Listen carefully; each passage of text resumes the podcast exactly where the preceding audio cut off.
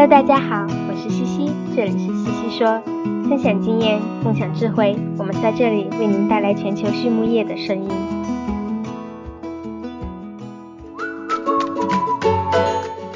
安迪苏深耕动物营养领域八十余年，向全球一百一十多个国家的客户提供创新的添加剂解决方案。在中国开始饲料禁抗的背景下，安迪苏结合多年的欧洲生产实践和本土技术储备，推出 ADS 无抗营养解决方案，聚焦抗应激、促消化和均平衡三个方面，全方位呵护动物肠道健康。通过建立专门的业务单元，安迪苏致力于为水产领域的客户带来独特的物种特异性解决方案，旨在可持续、高效益、全心全意服务水产养殖业。Hello，大家周末好，我是西西。今天我们来一起学习一下水产营养吧。我请到了一位在水产营养界相当资深的专家，来自比利时的 Peter Kutu 博士。Peter 现居西班牙，是安迪苏公司的水产板块总监。从博士时开始接触水产营养，到九七年读完博士后进入工作算起，他在水产行业已经整整二十五年了。那这些年里，全球的水产行业经历了哪些大变化呢？目前的水产营养研究和应用重点又有哪些呢？一起来听听吧。首先，我们来认识一下皮特博士。皮特来自比利时，他本科时在比利时根特大学学习生物学专业。一九八七年毕业后，继续进修博士学位。在读博士时，他的指导老师是非常著名的水产养殖学教授 Dr. Patrick Saugerlus。因此呢，他就开始接触了水产研究。到九二年博士毕业后，彼得留校做了几年水产动物营养方向的博士后。九七年出战之后，就进入了行业。彼得的工作经历也是非常有趣。他首先在比利时的 Invi Agriculture 公司做研发工作，最开始做的是幼鱼幼虾的营养研究。后来呢，随着公司业务的转变，皮特又开始做鱼虾育成期的营养研究，以及为公司开发水产动物育混料、浓缩料做技术支持。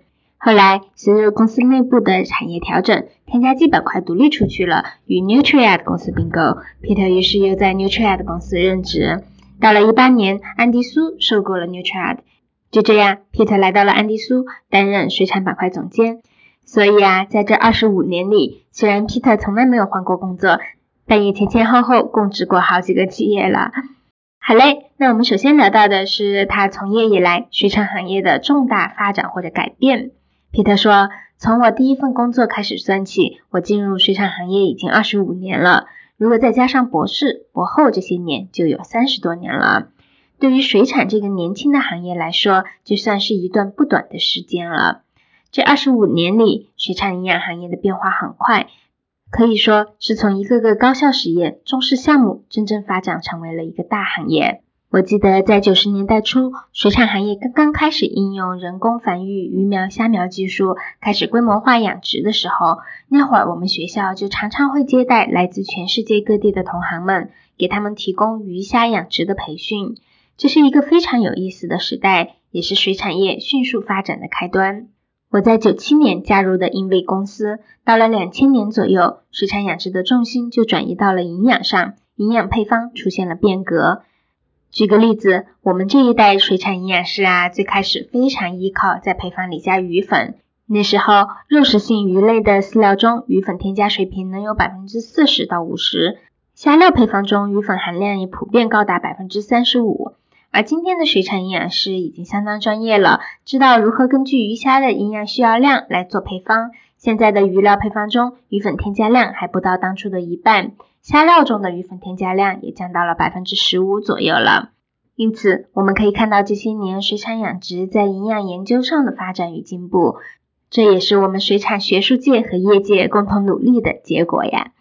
那接下来我问 Peter，水产的品种如此复杂，怎么去把握研发呢？Peter 说，这是一个好问题。我认为啊，这也是一个企业能不能做好水产业务的关键。在我看来，做水产研究的重点在于分门别类与融会贯通的结合。的确，水产养殖和传统的畜禽养殖最大的区别就是水产的品种实在是太多了，特别是中国的水产养殖业有许多不一样的地方品种。不过总的来说，世界上目前有大概十个左右养殖规模比较大的品种，这里面有的品种之间也是相差甚大。对于某一个品种的研究，比如营养疾病方面的研究，就只能局限于这个品种。与此同时呢，也有一些可以融会贯通的东西。比如，在研究一类消化生理相似性比较高的鱼类时，我们就可以选择一个具有代表性的品种作为研究模型。举个例子，在对杂食性鱼类消化系统的研究中，我们就经常以罗非鱼为模型，可以类比到鲶鱼、大鲨鱼等等杂食性鱼，通过这样的方法来减少做研究的复杂性。那除了做研究之外啊，从商业的角度来看，这么多的品种也为公司做研发、提供技术服务带来了很大的挑战。这也是与畜禽养殖不同的一点。一个做畜禽添加剂的公司，并不是说想加一个水产板块就可以加的呢。水产是一个很不同、很细分、专业性很强的市场。接下来我们聊到了全球的水产板块生态。皮特说：“我认为全球的水产养殖市场正在朝着规范化。”规模化和专业化发展，而这其中，中国无疑是目前世界上的水产大国，也是品种多样性最高的。中国的水产市场有着很大的发展潜力，特别是一些比较昂贵的鱼类养殖，在最近几年发展都很不错。但由于中国大部分地区都有明显的冬季，不太适宜一些热带品种的水产动物，比如说虾，因此呢，这些热带品种目前正在向东南亚、拉美洲转移。的确，水产养殖业的发展还是很大程度取决于一个国家的气候和地理环境。比如，挪威有着非常适宜的气候和海岸线环境，因此呢，成为了三文鱼养殖最发达的国家。另一个气候环境非常适宜水产养殖的国家就是厄瓜多尔。厄瓜多尔这几年迅速变成了水产养殖行业的领导者，在2021年，他们的虾类产量超过了一百万吨，稳居全球白虾出口国的榜首。与此同时，水产饲料业这几年也在蓬勃发展。我知道中国有许多饲料企业都新开设了水产板块，并且在东南亚、非洲、拉美等很多地方建立饲料厂，拓展水产饲料的市场。那在这么蓬勃的发展中，水产养殖目前面临着哪些挑战？有哪些解决思路呢？皮特分享说，第一个挑战就是疾病管理和健康问题。全球水产养殖啊，它首先面临的就是季节变化、水体变化、病原入侵等一系列健康问题挑战。和畜禽养殖相比，水产动物种类繁多，防治的过程呢更加棘手。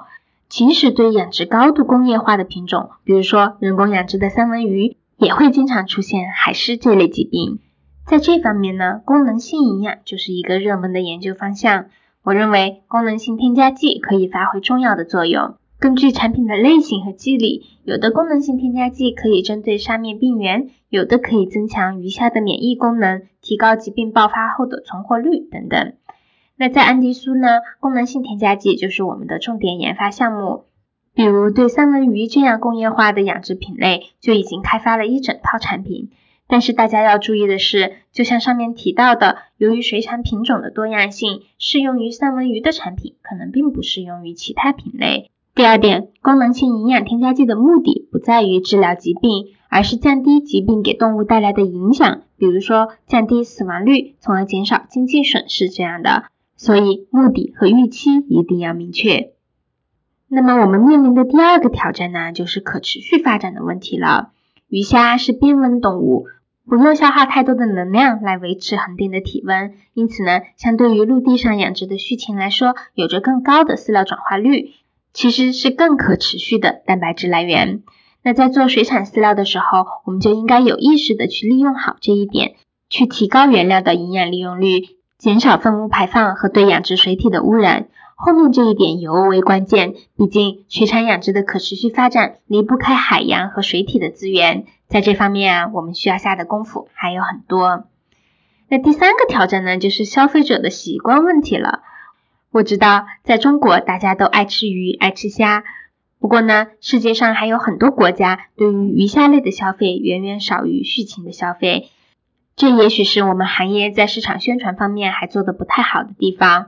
当消费者不清楚这些产品是怎么生产出来的时候，就会存在一定的抵触心理。我认为我们可以从上面提到的可持续发展方面来引导消费，更好的与消费者沟通，告诉大家我们生产的是健康的食物，而且水产养殖是可持续的，慢慢的去促进大家对水产产品的接受度。同时呢，其实消费习惯也并非一成不变的，新冠疫情啊就在一定程度上改变了西方国家的饮食习惯，因为在疫情期间许多餐厅关闭，大家只能在家做饭。渐渐发现，鱼虾的烹饪相对于畜禽产品而言更加简单快捷。那慢慢的，我们发现市场对于鱼虾的需求量大大的增加了，说明有很多人在他们的饮食习惯中加入了鱼虾。这也是水产行业在新冠疫情中得到的意外之喜吧。那第四个挑战呢，就是新型原料和功能性营养添加剂的利用。皮特说，在今天这样原料非常紧缺的市场状态下。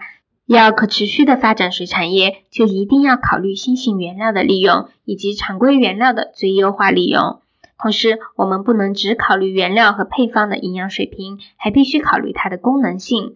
举个例子，最开始大家常用一些植物源的蛋白饲料，比如豆粕，或者动物副产品，比如羽毛粉，来部分的替代鱼粉，以为只要把钙磷含量、氨基酸含量、脂肪酸含量这些营养指标用其他原料配平就搞定了。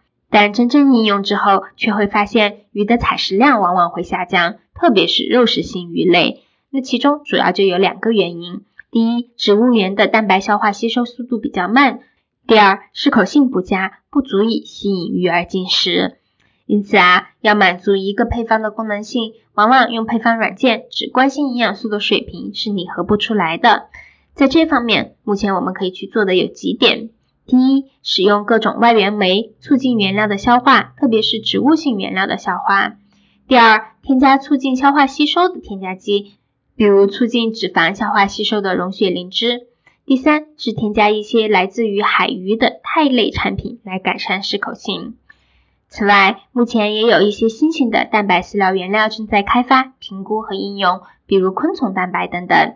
这些蛋白除了其营养结构上能够替代鱼粉的营养组成之外，还同时具有改善鱼虾免疫力的功能性作用。这也是目前水产营养方面的一个研究重点。那聊到这里，皮特说：“我来分享一下安迪苏的水产板块的独特之处吧。”他说啊，我觉得这些年我在水产行业的经历，让我现在能够看见与珍惜安迪苏这个平台的独特性。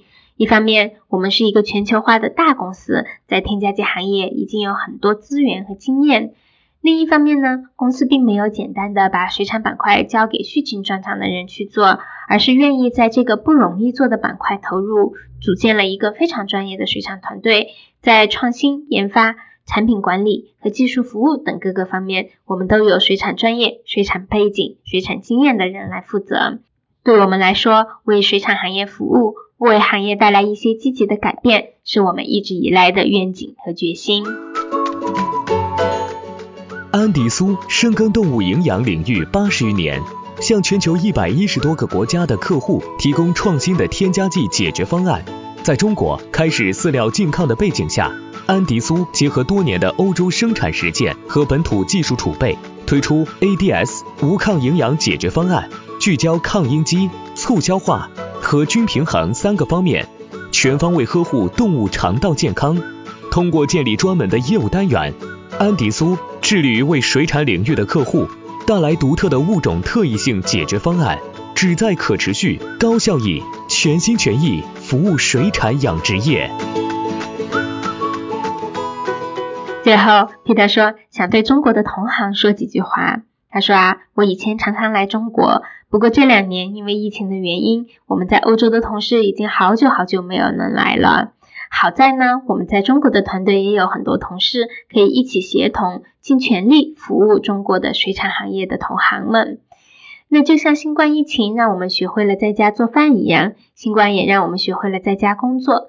我现在会花更多的时间与客户和同行通过线上的会议去沟通和交流，这也是工作方式的一大新改变。但它仍然无法取代面对面的交流。我非常期待着疫情早日结束，能够再次来到中国跟大家见面。好，在采访的最后，我问 Peter，你对行业的年轻人有什么样的建议呢皮特说，在我的团队中啊，很多同事和我的小孩差不多大，看着他们，我觉得我最想说的是，这个行业，这个世界有很多很好的机遇，选择一个方向，专注去做吧，前面将会有无限的可能性。好，今天的西西说就到这里，谢谢大家，我们下期再见。